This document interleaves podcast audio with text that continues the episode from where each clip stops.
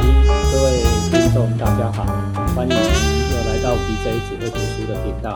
在开始之前，还是要请大家订阅、分享、按赞，开启小铃铛哦，推给更多的人，让我们大家一起来长知识，增加阅读素养。那我们今天呢，请到了我们本专栏台柱啊 D 五一大大呢来跟我们分享哦。我们先请 D 五一大大跟大家问好。嗨，大家好，我是 D 五一。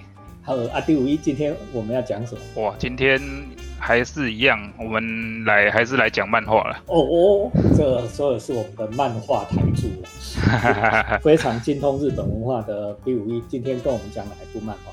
今天讲那上次讲过北斗神拳，哎，那我们今天讲袁哲夫的另外一部经典之作，叫做《花之庆次》。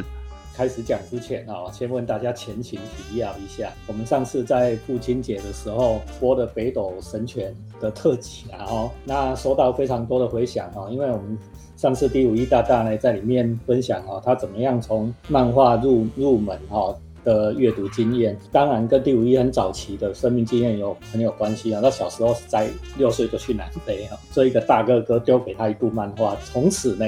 他就栽进了这个坑哈，所以市面上只要有动漫，只要有动漫，你入定五一，他几乎都看过，对吧？我这样讲有没有太过分？哎，书海无涯，看不完了，看不完。哎，我们回到我们今天的主题，我们今天要讲的是《花之庆次》。《花之庆次》一样是袁哲夫老师的作品，这是很早期了吧？他什么时候的作品？《花之庆次》大概一九九九几年的时候了。哦，我我印象很深刻哦，这是我小时候不常看漫画，但是偶尔也会看一些。我第一次知道漫画可以画历史题材。画风这么独特哦，我第一次接触到就是接触到这一本《花之庆次》哦，庆次花之庆次嘛，那那庆次就是在讲前田庆次这个人哈，前田庆次，前田庆次哈，他是一个战国里面的真实存在的武将啦。当然，我们讲花之庆次之前哦，大家知道有有听我们聊天就知道，我最喜我这个人最喜欢去找原著了。对，好，他的原著是龙庆一郎老师啊，好，龙庆一郎老师他是一位。历史的小说作家，那同时他也是一位非常有名的电视跟电影的编剧。我也是看了《花之庆次》以后哈，我才知道有龙庆一郎这一个人物哈，然后就开始追他的东西了，因为我也很很爱看历史小说啊。龙庆一郎老师呢，其实跟我们我上次跟毕业大哥聊的幕末嘛，对不对？我们聊幕末，然后聊到了司马辽太郎嘛，我们这一位龙庆一郎。他其实跟司马辽太郎是同期啊，哦，他们他们都是学徒出阵啊，就是跟我们李登辉总统。前总统一样哈，他们都是学徒出阵，就是还在学生的时候就去打仗了。一九二三年出生哈，刚好是世界最动乱的时候。其实他的年纪应该就是跟跟这个司马辽太郎差不多啦。啊，所以他跟司马辽太郎基本上他们应该说他们很熟啦。花之庆次呢，这部作品的原原作叫做《一梦安风流记》，这部《一梦安风流记》是龙庆一郎写的小说嘛？那这一部。小说的创作的由来，就是因为龙庆一郎呢，他在当电视编剧的时候，电影编剧的时候，他帮司马辽太郎有一部小说叫做《盗臣者》，喜洛托利亚，那个中文翻译应该叫翻叫《盗臣者》哈。石原裕次郎把这部戏拍成电影，那当时呢，因为这一部小说还在连载啊，还没有要被瞎掉啊，他又没有没有东西可以可以可以用，他就去取材。然后取材的过程中，他收集到很多关于前田敬次的史料。最后，哎，他写完这部戏之后，他就有这个灵感，就把来来写这个《花之庆次》这部作品。刚才第五一讲到我们行内的术语，什么叫取材？我们写小说、写剧本一样，取材哈的意思就是到处去收集跟我们的题材相关的资料啦。如果你有看日本漫画，有很多日本漫画是以小说家啦、漫画家啦、艺术家在取材做材料的啦，有很多好玩的啦、好笑的事情，都是都是取材啦。第照第五一这样的。说法哈，这《花之庆次》这部作品，它它是偶然之间产生的，在取材的过程里面产生的咯。其实我就是要说，因为刚好我们是上次讲司马辽太郎，那我这次刚好就是，哎，这部作品后来我去查，因为其实《对银梦安风流记》它没有中译本啊，没有，哎，没有中译本，它我不知道简体版有没有了，但是嗯没有中译本。我以前有读，我以前有啃过生肉了。所谓生肉就是日日文原文版，哦，非常的不容易阅读啦。对，哎，他这部作品，我们在讲，他其实这部作品跟司马辽太郎是有关联的，就是因为他帮司马辽太郎改编嘛，改编那部电影嘛，然后对来收集到这个前田庆次的资料，他才对来写这个作品啊。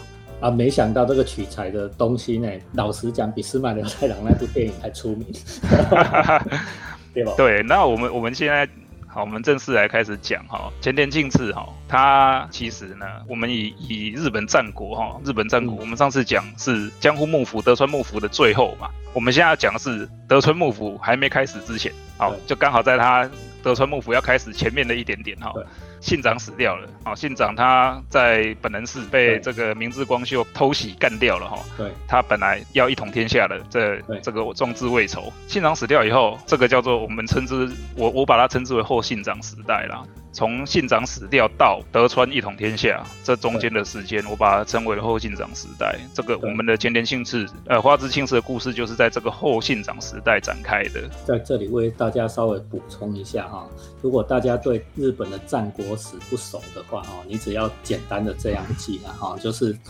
大概我们都说战国三雄，然后从织田信长，然后交给丰臣秀吉，然后再交给德川家康，这就是在德川幕府成立之前三个最重要的人物。日本人都说哦，这织田信长是种麦子的人啊，哈啊，丰臣秀吉负责把它发成面，结果德川家康等着吃呢。天下其实是信长秀吉弄出来的，结果德川接收了这个天下，哦，大概是这样子。毕竟大哥帮我们解释完了，大概这个就是整个时代背景大概就是这样了。好，其实其实他是乱世差不多已经快要安定下来的时候了。花之庆次这个前田庆次啊，其实他在原本的历史上，他不算是一个非常有名的武将哦。与与其说他是武将啦，其实他留下来的东西哈，他留下来的武功、战功，对远远不及他留下来的文艺啦方面的成就。就是风流啦，风流故事啦，风流记啦，他是一个风流人物，所以原著才叫做《一梦安风流记》啦。哎，什么风流。故事？这个前田庆次可说是他可以说是战国时代最有名的轻骑者哦，轻骑者。轻骑者，轻骑者，这个青是青岛的青啊，哎，青岛的青，啊奇怪的奇是奇，怪的奇。好，好，轻骑者，者哈，这个我们光看汉字就知道，这个人一定骑嘛，一定他一定骑嘛。这个轻骑轻骑者用日文来念叫做 kabuki mono，卡布奇莫那 kabuki 有联想到什么？歌舞伎嘛，歌舞伎其实有一说啦，就是以战国时代这些哦这些风流人物去模仿他们的华丽的衣装，对，然后来跳舞、来唱歌、跳舞、来演戏，才叫做歌舞伎。哎，有这么一说。那前田庆次他是战国史上最有名的轻骑者。那其实他本他本姓不姓前田呐，他是陇川家的人，只是他对过继给前田家的长子哦。前当时前田家的家督叫做前田利久，他们前田家是信长的部下啊。哦，前田利久因为个性软弱，又没反正就体弱多病啦对。后来这个信长要利久把家督让给利家，就他弟弟。利久把他的家督之位让给前田利家，哦，前田利家就有很有名的哦，啊，前田利家就有名了，枪之右左。对，哦，然后利家与松，对不对？哦，利家与松，所以利家他的利家应该算是前田庆次的叔叔啦，哦，可以这样说。但是前田庆次比利家大六岁哦，实际上是这样。所以我们看漫画哈、会被漫画误导，为什么？嗯因为漫画里面的庆次很年轻啊，利家却是个老头子啊。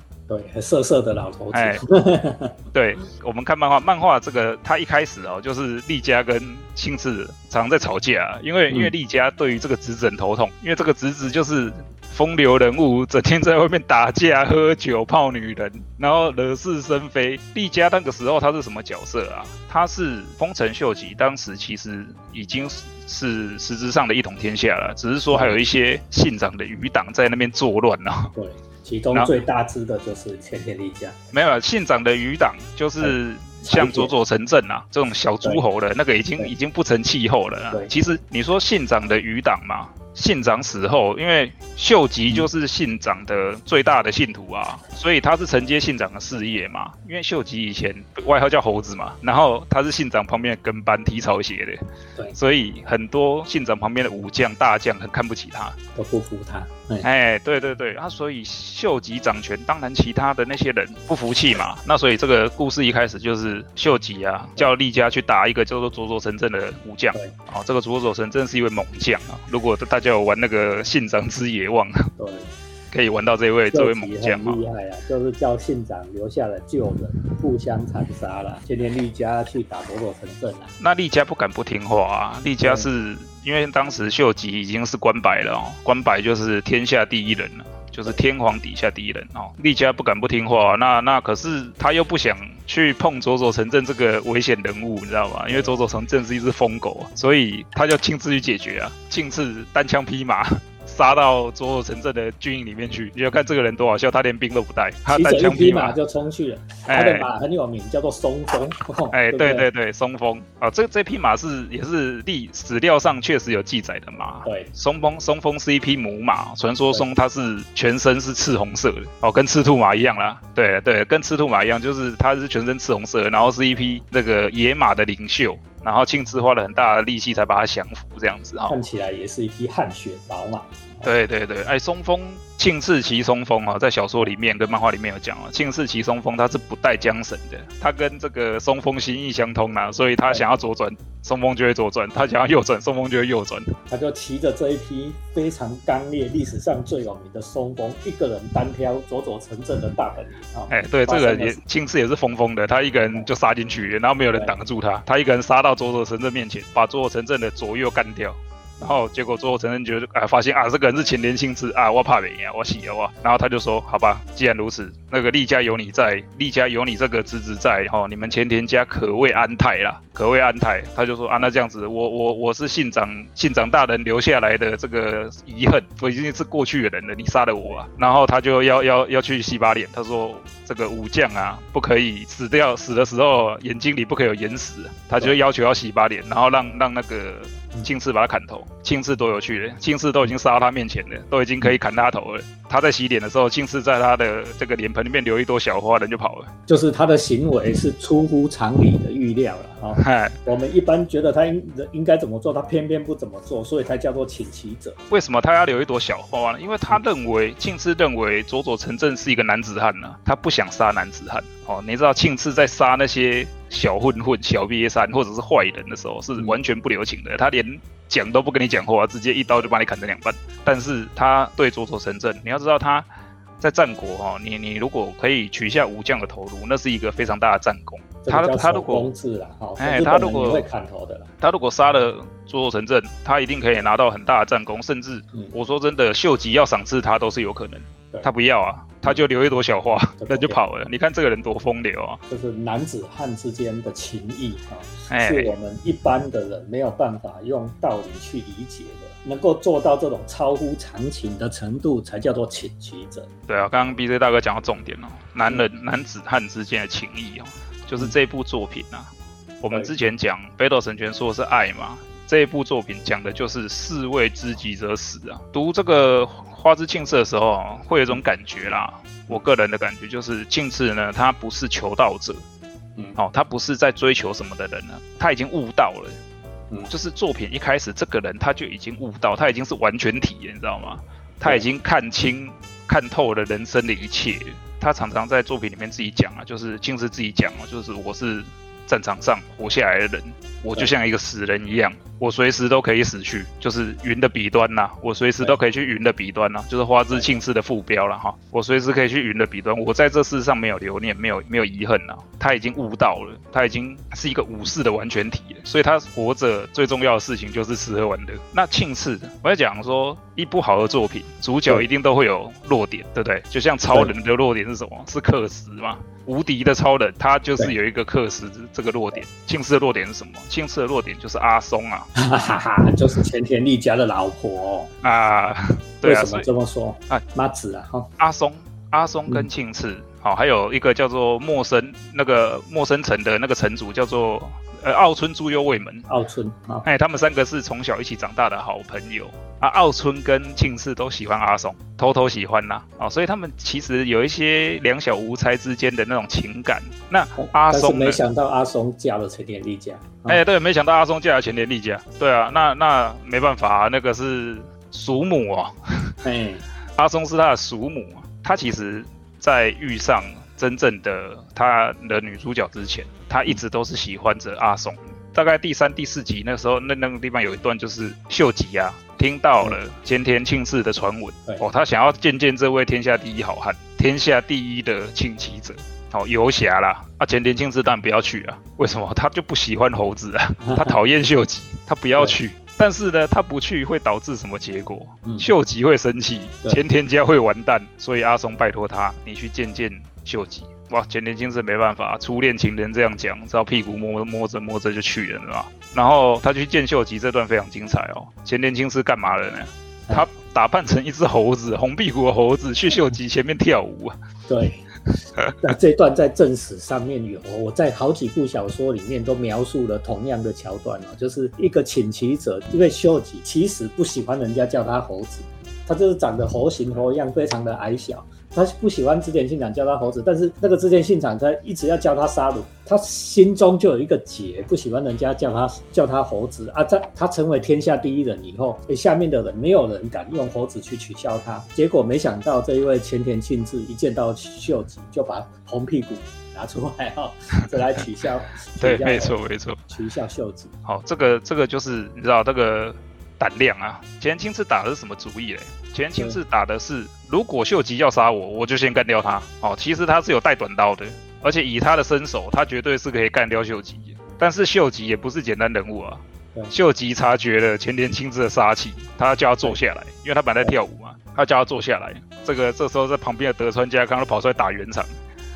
因为如果秀如果如果庆次杀了秀吉的话，天下大乱；但是如果秀吉杀了庆次的话，哇，那前天家也完蛋。所以那个时候德川家康啊，德川家康当然是。觉得说啊，你两边两边都死掉，对我来说是最有利的嘛。但是他当时他还在蓄积他的力量，德川德川家康很会忍耐啊，所以他不想这个在他还没准备好的时候就天下大乱，他就跑出来打圆场。他跑出来打圆场之后，哎，秀吉就冷静下来，突然就觉得说，哦，这个男人真真屌啊，他敢在我这位天下的官白面前戏弄我。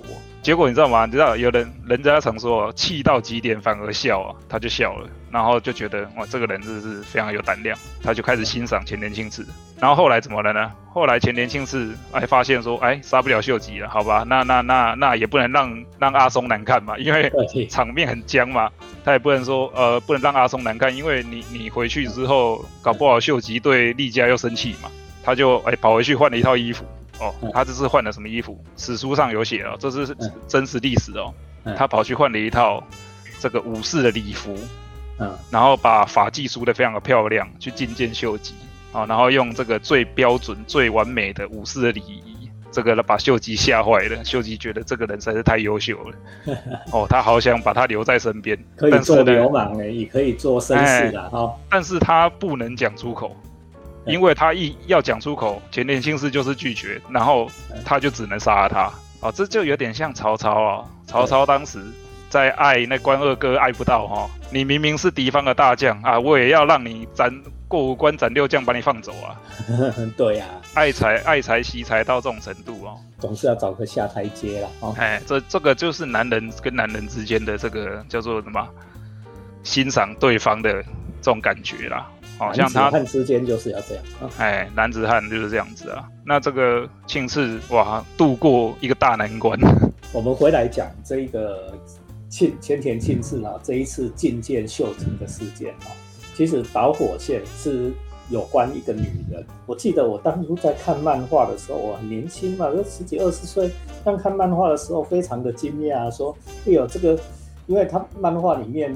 你知道原泽夫的画风哈，就是在《北斗神拳》里面，就是那种非常帅哈、非常有肌肉的那种男人，那个身体曲线非常美丽的女人哈，他还把那个前田庆是全身脱光光的样子哦，整个都画出来，包含他那画超级大，我就吓一跳，我说啊，日本人哈，这个这个风流可以做到这样这样的程度哦，大吃一惊，大开眼界。对我来讲是启发的一个非常非常重要的一个方向，就是说男人就是应该要像这样，女人应该要像。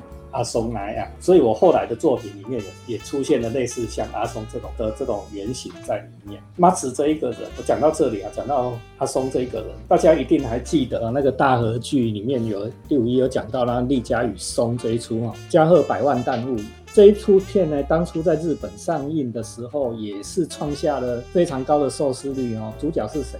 唐泽寿演演前田利佳。松岛菜菜子不败的日剧女王，哎，大美女啊，演阿松，演阿松。那时候最具话题性的是，她刚刚跟反町隆史刚结婚，结果反町隆史演织田信长。啊，对对对对对，哦对哦，而我都要记得那个刚出场的时候，那个交响 NHK 交响乐，哇，哎呦，赞到说日本人怎么大合剧做到这样的境界？推荐大家，如果你听完这一集觉得很有兴趣，电视没有办法演演那个花之庆次，因为那但是你可以去找那个丽佳与松来看，大概是这样。我们刚刚讲嘛，丽佳比青次小六岁，其实对，实际上啊，但是漫画里面呢，丽佳是个老头啊，老头。对他可能就是为了凸显这个叔侄哈，叔侄之间的关系哈，特地把丽佳画老了啦。我其实丽佳那个时候应该大概将近五十岁了，庆次当然已经超过五十岁了。对，都不是少年了，不是少年。我我们在看这个漫画里面，这个年轻帅气的庆次，那个时候已经五几岁了。这个庆次。我们刚刚讲他一生风流，他已经无所畏惧了，所以他当游侠尽情的享受生活嘛。那后来他遇到一个他人生中哦非常重要，他毕生的挚友哦，他毕生的挚友叫做直江兼续。直江兼续非常有名啊，就是很有名的武士哈。你如果玩战国无双，一定会玩到这个人。上三家的军师啊，哈，上三家的军师，他最有名的什么？就是他的头顶上，他的头盔上面有个爱啊，有个爱。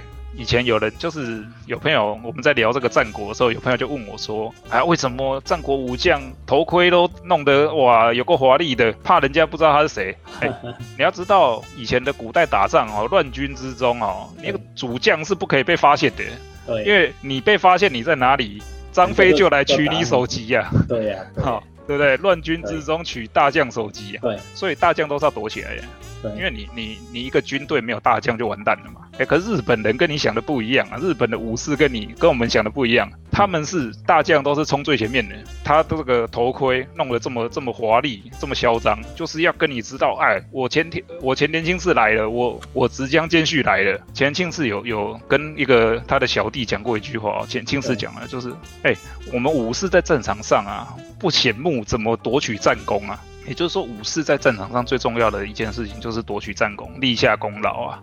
要让人家看得到，哎，要让人家看得到，直接跟你拼，绝对不耍阴谋小手段。对对对，所以这个直江兼续，他变成庆次遇到他之后啊，两个人这一见如故，然后在这个京都的河边跟一群跟一大堆流氓打群架，连直江兼续都跑下去打，打的两人都鼻青脸肿，把酒言欢。哦，你看这个。袁哲夫画出来的这个画面，就是两个男人衣服脱一半，两个人脸上都是鼻青脸肿的，在那里喝酒，有够美的，好，有够美的画面，你知道吗？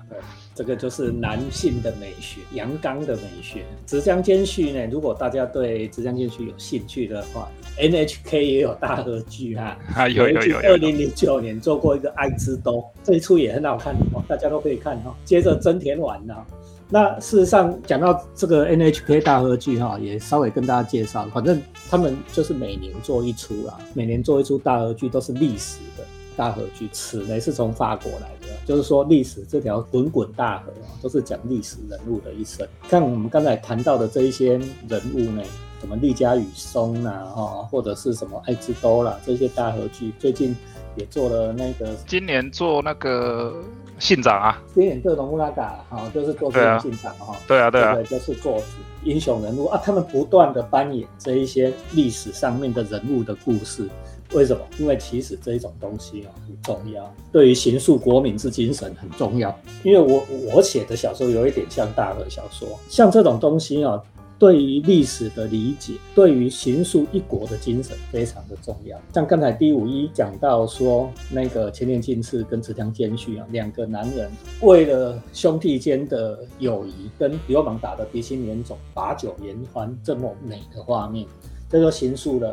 阳刚的性格就做出来了，所以这这个作品很明显就是像龙庆一郎这种在战争时期长大的男儿哦所能画出来就是这种风，形塑了日本战后的国民风气啊，所以日本才会崛起的那么快，从一个战败国迅速的变成世界的经济强权。当然后面的衰落那是后面的事了，但是前面这一段的确是像这样子发展起来。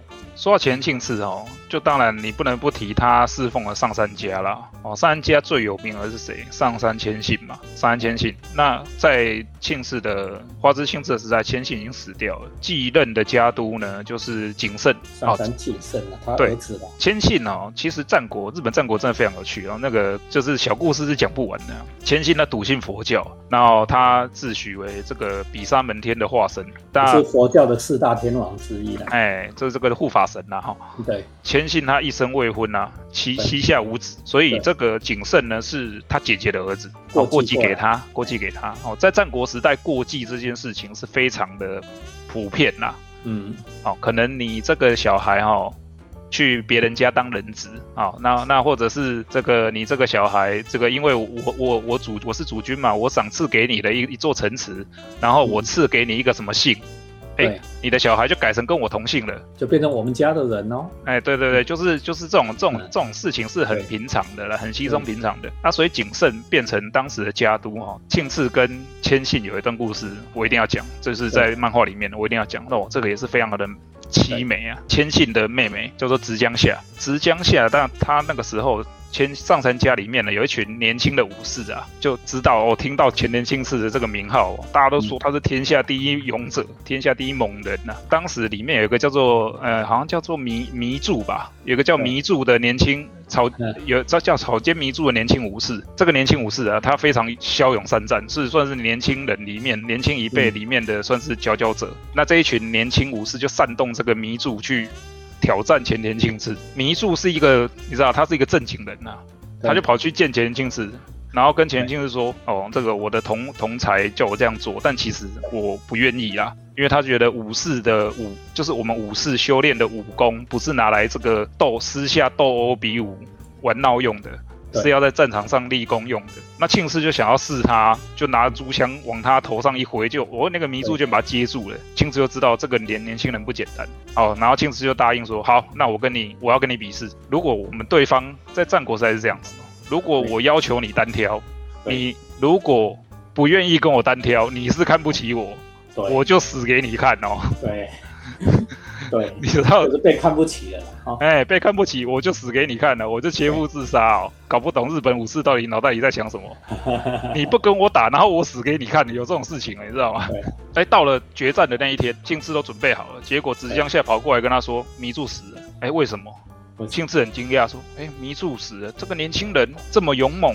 怎么会要跟我单挑吗？对，怎么会在跟我决战之前死掉呢？对方上山家年轻人就就有传闻，就说：“哎，迷住怯战呐，他他他不敢跟你打啦，他切腹自杀了。”直江夏就是奸绪的妹妹跑过来说，跑说跑过来跟庆次说：“哎，不是不是，绝对不是这样，因为迷住的背后有有伤有刀伤，背后有刀伤表示什么？他是被暗杀的嘛？对，有没有大家有没有看过海贼王？索隆说过什么？武士的背后有刀伤是耻辱啊，对不对？所以。他背后是武士的背后是不会受伤的，他就是表示他被暗杀嘛。只有无耻的人才会用暗杀的手段去杀掉一个武士啊，不是正面对决。后来直江兼续就出来了，哦，对面他就跟庆次说：“我妹妹讲的事情都是真的，我认为他他是被暗杀而死的。”那对面有十三个人，都是上三家老臣的儿子，年轻一辈。他就跟庆次说：“如果你杀了他们的话，上三家的老臣一定会出来闹。”但是。我话就讲到这边，对，监续就跟他说，该怎么做由你自己判断。监续他是他的立场，他是上三家的家臣哦，然后那些老臣每一个资历都比较老啊，天下第一左臣，就所以直香监狱其实是三乡家里面最重要的一个家臣，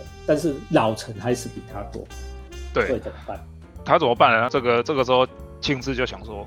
就跑出来，就骑着松风哦，威风凛凛的站到前面去，来，我来教你们什么叫做战争。哦，他就一个人就挥着竹枪冲下去，把那十三个人吓得屁滚尿流。然后那个大大只那个竹枪一挥，一挥就挥掉三个人的头，剩下几个要逃跑啊，他就下马一个一个用刀砍。十三个人，每一个都全部被他砍死，全部挂掉啊！他那支竹墙在历史上很有名哦，好像还有个名字哦，叫做舍丸还是什么的。对对对对对，舍丸就是后来那个嘛，这《一梦安风流记》里面他把它写成他的那个那个仆人嘛。后来这一段非常的非常的美哦，这个老臣呐，这些老臣说。啊，我的孙子啊，我的儿子啊，你怎么把我的儿子杀掉了？哎，这样监续你要负责，这是你朋友。然后监续就大骂他们，说你们难道忘记上山武士的荣耀了吗？这些人胆小怕死，对，然后害死了一个这么勇猛的年轻人。有，哎，对啊，有荣誉感的年轻武士。对，他就大骂这些上山老臣，这些上山老臣还不醒悟哦。结果谁来了？景胜来了，就是老板来了啦。老板就骑着马。戴着兜帽啊，从山坡上冲下来。这些老臣一看，哇，吓得魂飞魂飞魄散的，哦，以为上山千，以为千信公来了，又来又出现了，哎，以为千信公来。然后这个景胜就跟他们说：“看看你们自己的嘴脸，多么丑陋！上山家的勇士千信啊，在上山家的勇士战死的时候，都会把他们集合起来，然后让小孩子看他们死后安详的表情。他就说，这个真正的勇士在死后，他们的表情是非常的美的。”是无惧无畏的，不是因为害怕而扭曲哈。他这个谨慎啊，就像亲自低头了。他就说：“谢谢你教会我们一个道理，让我们找回以前的荣耀。”对，武士道的荣耀。你要知道，上山谨慎是大名哦。他对一个近似这个没有名气、没有归属的武士低头哦，这是佛科林的代级哦，让人游侠哦。对啊，对啊，他对一个游侠低头，这个真的是不可能的事情哦。但是他就是这样子哦，也是因为这一点，近次跟监续的关系变得非常好，因为他觉得景胜是一个非常棒的诸君，坚信是一个非常棒的臣子。难是难在哈，你要能认错哦，哦，能认错。景胜当时至少也是百万担呐，上山家越后越后的领地，至少也是百万担的大领主。你知道大领主在当时在当地他就是国王，他就是王啊。一个王对杀了他家臣的小孩的人低头认错，画面怎么讲也是很美啦。这个对应到现在来看，你看多少的领袖就是不肯为他的错误道歉，有时候你道歉。道歉了也就没事了，但是你在那边硬熬，犯了错就在那边硬熬，结果错就越来越严重。哦，这件事哦，大家一定要学会。因为你说一个谎，你说一个谎，你要用更多的谎来圆嘛。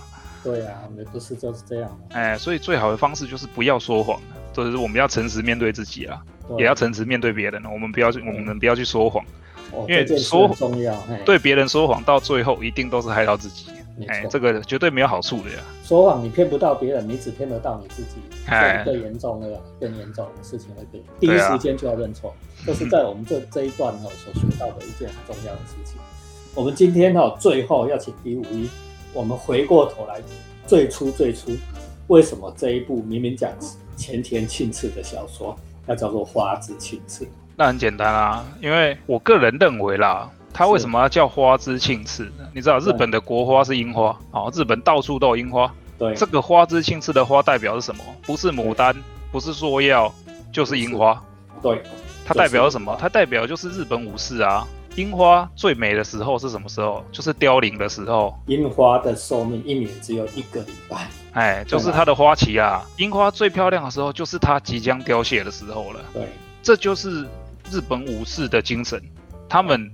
视死如归，他们认为我我死要死得漂漂亮亮哦。就我们刚刚讲了，佐佐成正说哦，我在砍头之前眼睛里不能有眼屎，你都要被砍头了，你还在意这么多？没有，他们觉得我死要死得漂漂亮亮，要死得无斑呐，像樱花落下般凄美。好，大家一定记得末代武士的最后一幕，对吗？好，末代武士其实是也很后来幕末的事啊，但是武士道的精神最后哈，就是在。